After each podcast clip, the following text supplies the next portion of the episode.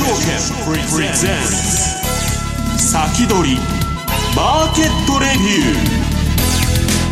ー。こんにちは石原潤です。リスナーの皆さんこんにちは。辻るなです。この時間は楽天証券プレゼンツ先取りマーケットレビューをお送りしていきます。石原潤さん今週もよろしくお願いします,、そして今週のゲストをご紹介させていただきます楽天証券外国株式チーム上田智博さんです。お久しぶりです。お久しぶりです。よろしくお願いいたします、はい、1か月ぶりぐらいですかね、はい、よろしくお願いいたします。からいろいろありましたけど。あれからいろいろ。8月はすごい相場でしたね。なるほどあのこのところはやっぱりブレグジットですかねまあ、ボリス・ジョンソンさんね、トラントラまあ、トランプと似たようなのがまた出てきたかと、はい、もうただでさえ騒がしいのに、まあ、アルゴリズムの文言がそういうのを拾って、まあ、乱高下するっちゅうんでね、まあ、あれなんですけど、その割にはね、私はずっと今週もマーケット見てるんですけど、市場参加者いない？日本もですし、アメリカもですよ、いや債券市場もそうだし、為替も株式も。本当気持ち悪い相場になってますね。いいつになったら戻ってくるんですかね？いやいつになったらあの このこのままでは楽天証券もあの商売ね開店休業になっちゃうんで、まあ、そろそろまあ、9月はね、あんまり株にとって良い月じゃないんですけど、まあ、あの、9月、8月、9月結構下がったりすることが多くて、で、毎年まあ10月頃から上がっていくっていうのはね、年末までこのところのパターンなんですけど、まあ、さて今年はどうなりますでしょうかはいどうなるんでしょうか、はい、ということで、えー、今日は後半はですねアメリカ株こんな中どういうものを買っていったらいいのかみたいな話をしていこうと思っていますので、はい、ぜひ楽しみにしていてください。この番組は YouTube ライブでも同時配信しています。動画配信についてはラジオ日経の番組サイトからご覧ください。それでは番組を進めていきましょう。この番組は楽天証券の提供でお送りします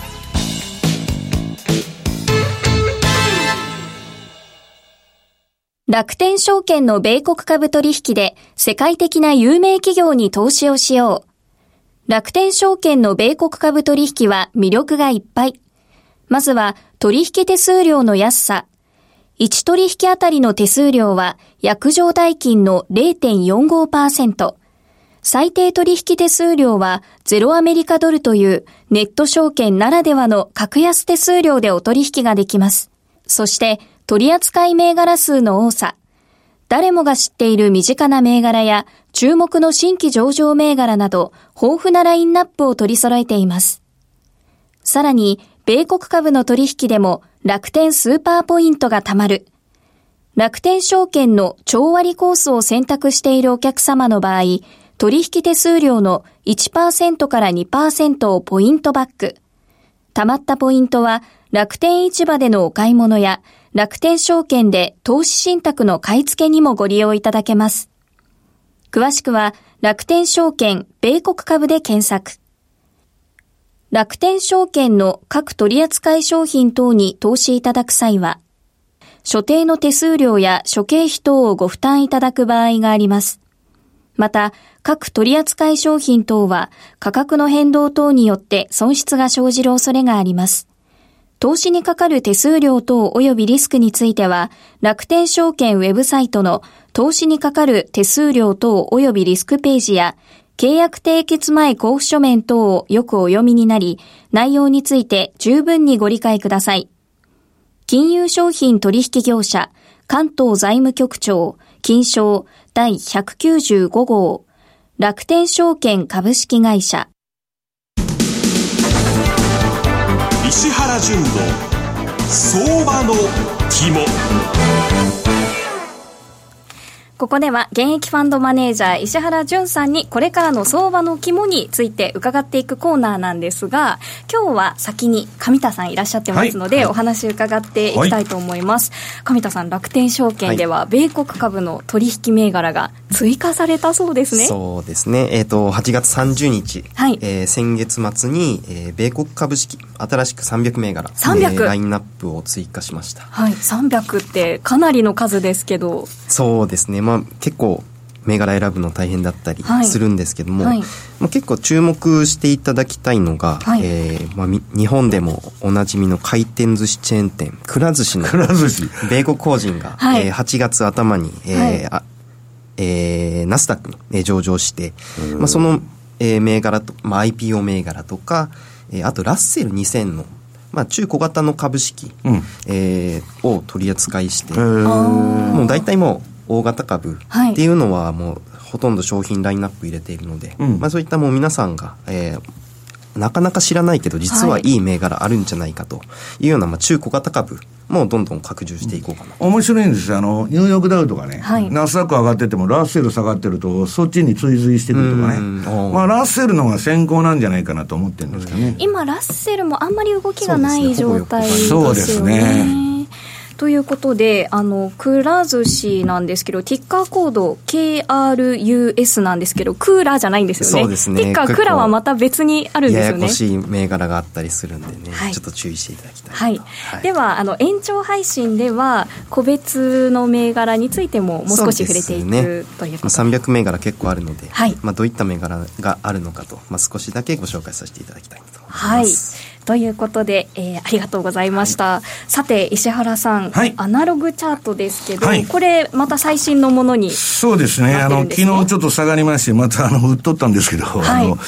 いやもうちょこちょこちょこちょこね、えー、ビビりながらやってるんですけどね。えー、っと、これまあ、もうずっと今年に入ってからかなり早い時期から見てまして、で、この7月頃からまあ、綺麗に下げ波動に入ってきて、まあそこまで調子よく来て、今ね、中断持ち合いみたいになってて、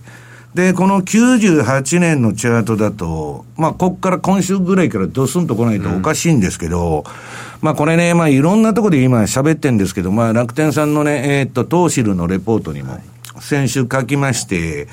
で、これはまあ、あの、例の、ポール・チューダーですね、チューダーファンドの、まあ、当時の副社長だったピーター・ボリッシュさんっていうのは考案したあれで、まあ、これで見事にね、ブラックマンデーを当ててですよ。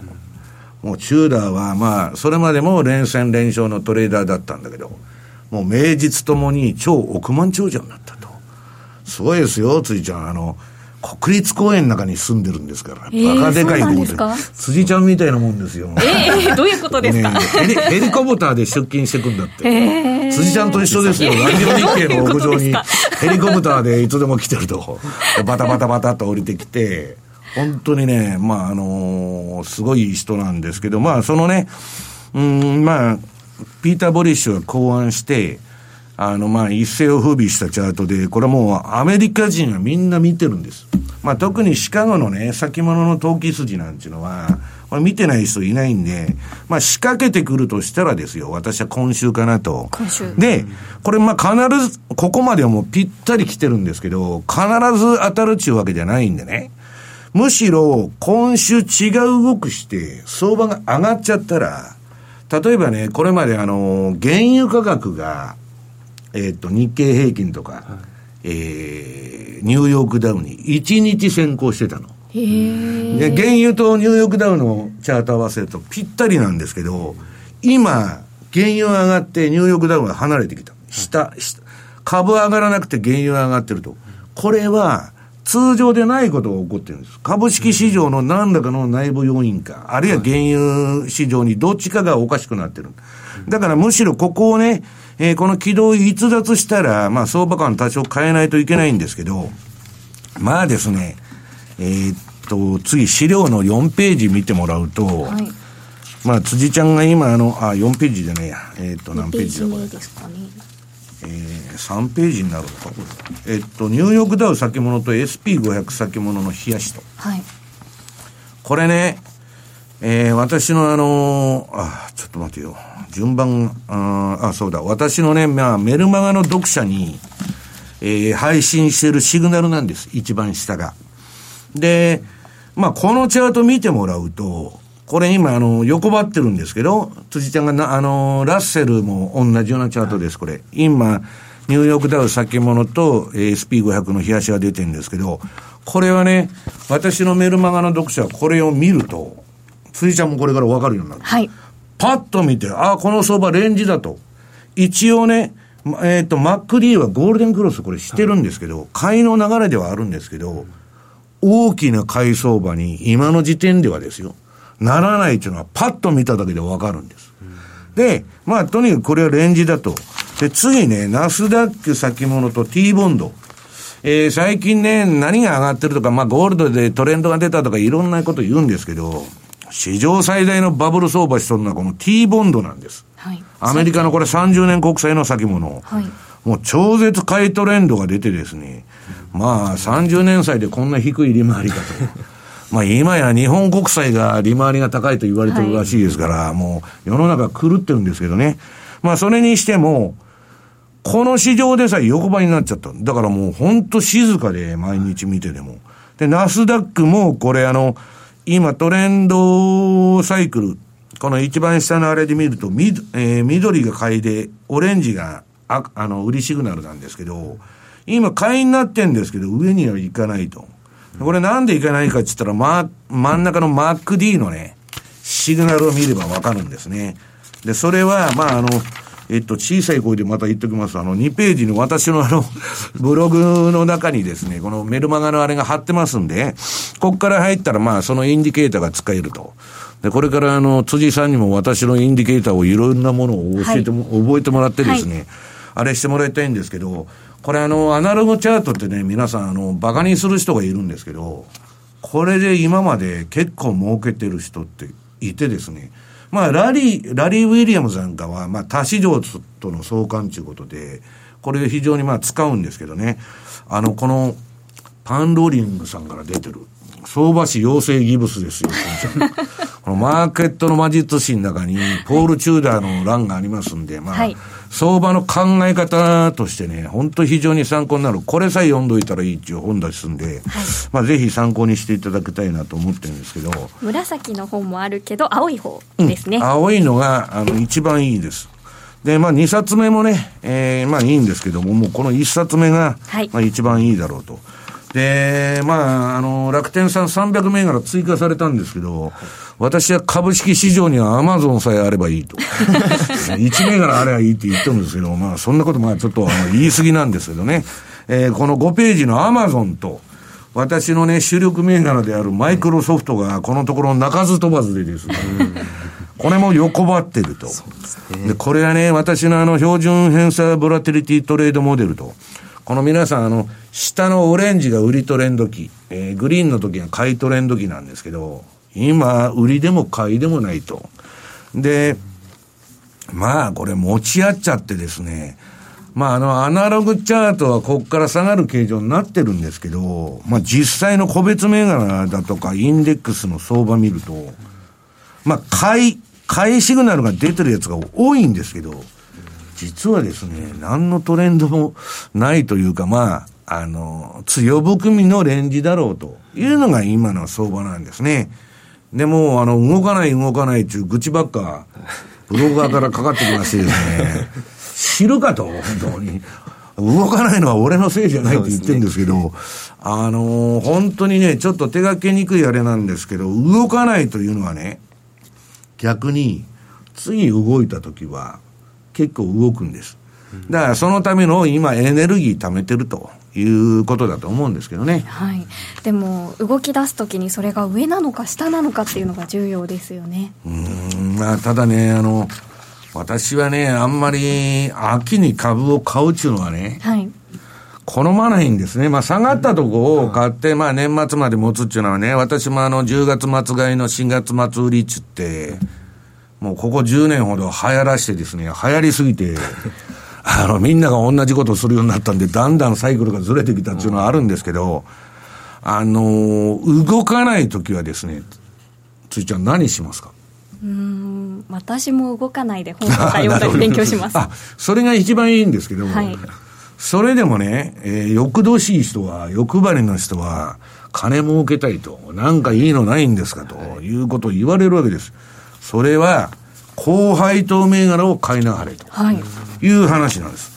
で、ここにね、資料持ってきまして、ちょっとあの、これ、エクセルのそのまま持ってきたんで見にくいんですけど、6ページの連続増配年数と配当利回り上位20社と。はい。これね、63年間連続。63うん。すごいでしょ、これ。あの、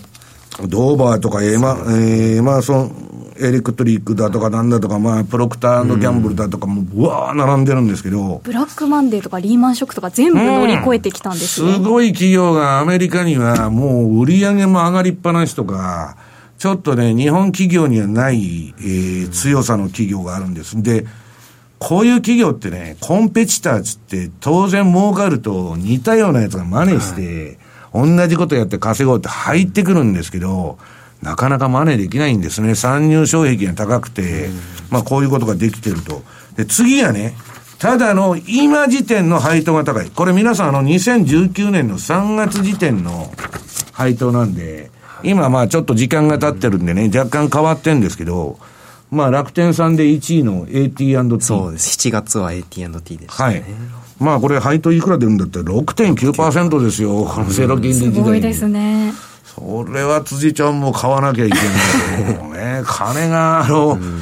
私買ってもね、ちょっとの配当しか来ないけど、辻さん買うと6トン来ちゃいますから、ドアとかがある。いや、まあ、それはともかくね、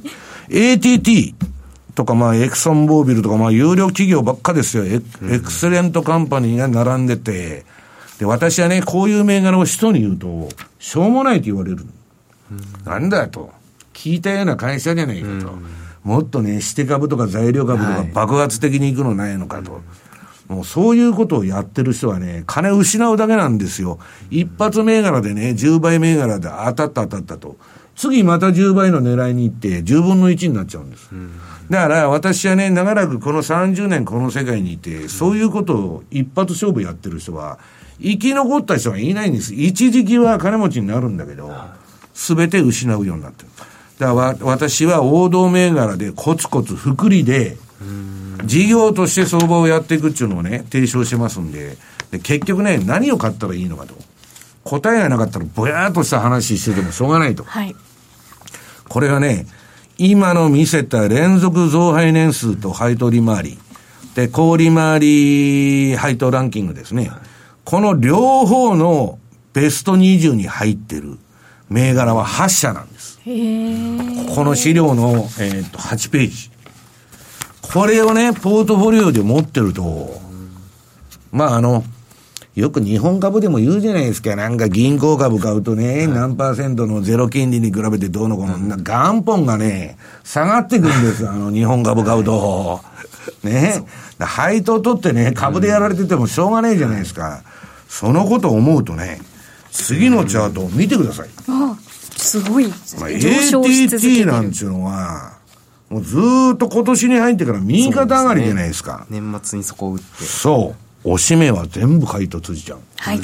で、このおしめっていうのはどこなのかと。ええー、とこ買っといてくれってよく言われるんですけど、ええー、とこってどこですかと。抽象的なことを言うなと。ね、おしめがえとみんな言うんです。どこがおしめなんですかと。その時は分かんないですもん、私はね、相場っていうのは道具がないと儲からないと言ってるんですよ。人間のフィーリングでおしめだとかね、なんだとか言ってても、実際に下がってくるとビビっちゃって、もっと下がるんじゃないかと思いますから、絶対買えないんです。だから、この下に出てるストキャスのオリジナルの533というパラメーター。これの、おしめ買いシグナルに今のところ従うとですね、これ直近で BBB と。出てるのがこれバイシグナル、はい、見事に相場のボトムを捉えてるでしょ？ここで買えと、うん、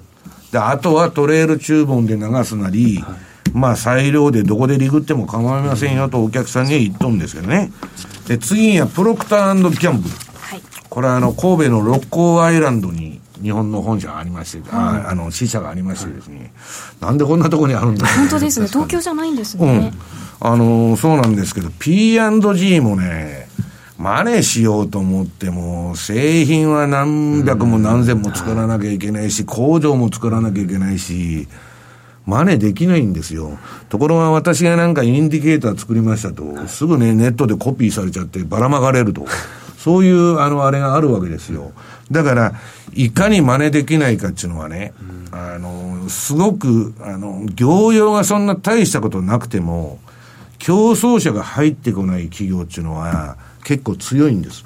で、まあ、P&G なんていうのは、キャッシュフロー的に私が言うと最高の銘柄でね、これも守りのディフェンシブとしていつでも進めてるんですけど、みんなに言うと、つまんねえと。P&G かと。だけど皆さん見てください、これ。去年の9月からもう上がりっぱなしじゃないですか。しょうもない株買うてですよ。全然上がらないというのがね、多いわけですよ。世の中8割方そうなんです。だから、まあ、えっ、ー、と、こういうね、高配当のあれを、まあ楽天さんも銘柄拡充して、あ後で上田さんが延長戦でやられますけど、うん、まあ、ますますあの充実してるんで、最低定数でも下げてますすね。もうね、今どこ行っても米国株の話してくれとか言われないんですよ。日本株はええと。米国株は、もうとにかく客も業者もウィンウィンで回ってますんでね。まあ、非常に親和性が高いと。あとね、これこのまま言っちゃっていいの？もう。今後次のページが面白いんですけど、だけど、はい、ここで一旦。切りましょう。はい。もうお楽しみに皆さん。はい、ここまでは石原淳の相場の肝でした。豊富な情報量と多彩な機能で多くのトレーダーから支持を集める楽天証券のトレーディングツール、マーケットスピード2。マーケットスピード2では、刻一刻と変化していくマーケットで戦うため、個人投資家でも簡単に利用できるアルゴ注文を搭載。さらに、お取引に必要な情報を1画面に集約した個別銘柄画面の新設など、投資家の利便性を徹底的に追求したツールとなっています。マーケットスピード2は利用料完全無料。ぜひ一度お試しください。楽天証券の各取扱商品などに投資いただく際は、所定の手数料や諸経費等をご負担いただく場合があります。また、各取扱商品等は価格の変動などによって損失が生じる恐れがあります。投資にかかる手数料等及びリスクについては、楽天証券ウェブサイトの投資にかかる手数料等及びリスクページや、契約締結前交付書面等をよくお読みになり、内容について十分にご理解ください。金融商品取引業者、関東財務局長、金賞第195号、楽天証券株式会社。明日から役立つ注目銘柄さて次のコーナー行く前に、ちょっと積み残しがあった、はい、まあ今ね、あの、米国株動かないって言ってるんですけど、私はね、まあ大きな買い場っていう意味では、長期はもうもう全然別のこと考えてる。で、今ね、資料を持ってきまして、バークシャー・ハサウェイ、ウォーレン・バフェットの会社の現金比率の、これも最新バージョンです。で、これ現金比率相変わらず高いんですね。ずっと現金ポジション今上げてる。で、手元現金資金が3ページに出てるんですけど、まあ最高レベル、まあ12兆円ですよ、皆さん日本円で。で、ここから私は次のね、長期的な、もう10年単位の、まあ、買い場長の今のところ予想しとんですけど、それはまあ明日の楽天証券さんの投資のレポートに書くと、はい、今日時間がないんで、そういうことでよろしくお願いします。はい、ということで、リポートをご覧ください。さあ、ここからは明日から役立つ注目銘柄のコーナー、楽天証券経済研究所チーフアナリスト、今中康夫さんにお話を伺います。今中さん、こんにちは。はい、こんにちは。今中です。よろしくお願いします。ますさあ、今日の銘柄は何になるでしょうか、はい、アドバンテストに注目してみたいと思います。はい、6857アドバンテストお願いします。はい、えー、まず半導体設備投資の動きを見ますと、えー、全体から言うとですね、2019年というのはあの減少ということになります。これはあの主にメモリーの不況ですね、えー、メモリーの市況が下がってしまってますので、設備投資も減っている。えー、ところが、ロジック半導体については最先端の、えー、5ナノライン、えー、これの構築が進んでいる、あるいは、えー、パソコン用の CPU の増産が進んでいるとということで、えー、メモリ向け、あのロジック向けはいいんですよ。えー、あとはそのメモリがどういうふうになるかと、でここでですね、えー、最近のデータを見ますと、えー、難度型フラッシュメモリーの大口価格が、えー、上昇に転じてきている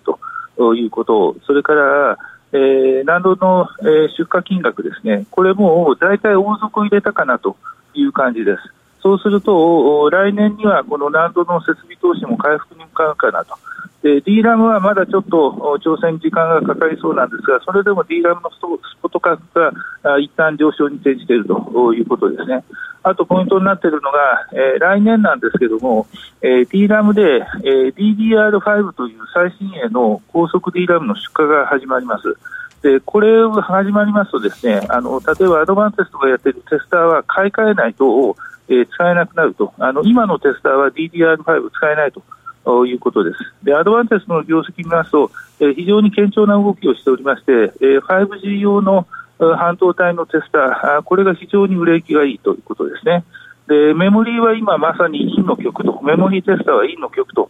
いうことなんですけども、えー、来年になってみますと、おそらくメモリ向けのテスターも回復に転じるかなということが大体見えてき始めているかなと。いうことなんで、はい、えー、来期に向かって業績、さらに拡大できるかということです、えー、そういう意味で注目しております、はい、メモリーが弱かったんですが、ロジック半導体の方は売上や設備投資が強いと、で今後の業績なんですが、情報修正などありえるんでしょうか、情報修正あると思いますよ、はい、あの第一四半期の営業利益が150億、えー、通期の会社見通しが、えー、300億で変えてないんですよ。で今のですねその 5G 半導体の動きを見てみるとですね、えー、これが来年に向かって 5G スマホどんどん増えていきますのでおそらくテスターもやはり増えていくと考えて、えー、いいと思います。そうすると 150×4 になるかどうかは分かりませんけども、えー、会社見通しの300億というのは多分4、500億ぐらいは、えー、十分情報修正になるんじゃないかなと、要するに年間でいうと4、500億ぐらいの営業利益、えー、このくらいは見積もっていいんじゃないかなと、で来年になればそれがさらに、上に行くということですね、はい、えー、そういう見立てでいいかなというふうに思います、はい、で株価なんですけれども、7月以降、さらに上昇に弾みがついているような形になっていますが、株価の見通しはいかがですか？あの私の方ではですね、株価まだまだ上がると思い思ってます。えー、今日今日、えー、どどのくらいでしたっけ？えー、4000今日はですね、4320円で引けています。はい、はい、あのですね、多分6000円ぐらいの株価ですね。これ半年から1年ということだなんですけども、えー、そのくらい6000円前後の株価までは、えー、上昇を期待していいんじゃないかなというふうに思います。あのやはりその 5G の設備投資ですね、5G 半導体の設備投資に加えて来年になると、やはりメモリーの回復、特に DRAM の高速 DRAM 新しいやつが出てきて、それにはテスターを全部入れ替えないといけないということになりますから、えー、やはりこの業績拡大は十分株価にまだまだ織り込まれてないんじゃないかなというふうに感じております。はい、今中さん今日もありがとうございました。はい、ありがとうございました。今日ご紹介した銘柄は6857アドバンテストでした。メモリーの方は弱かったんですが難度型が王族をつけ D ラムの方も良くなるんじゃないかというお話でした。さてあっという間にお時間が近づいてきました、ね、石原さん、はい、後半延長戦はもうすごく、頑張って上田さんと個別銘柄ちょっとやりますんで。はい、はい、あの私たちの大好きなお肉の話も あるということで。私たちの 楽しみにしていてください、ねはい、上田さん石原さんどうもありがとうございました、この後引き続き YouTube ライブ延長配信もお楽しみください。この番組は楽天証券の提供でお送りしました。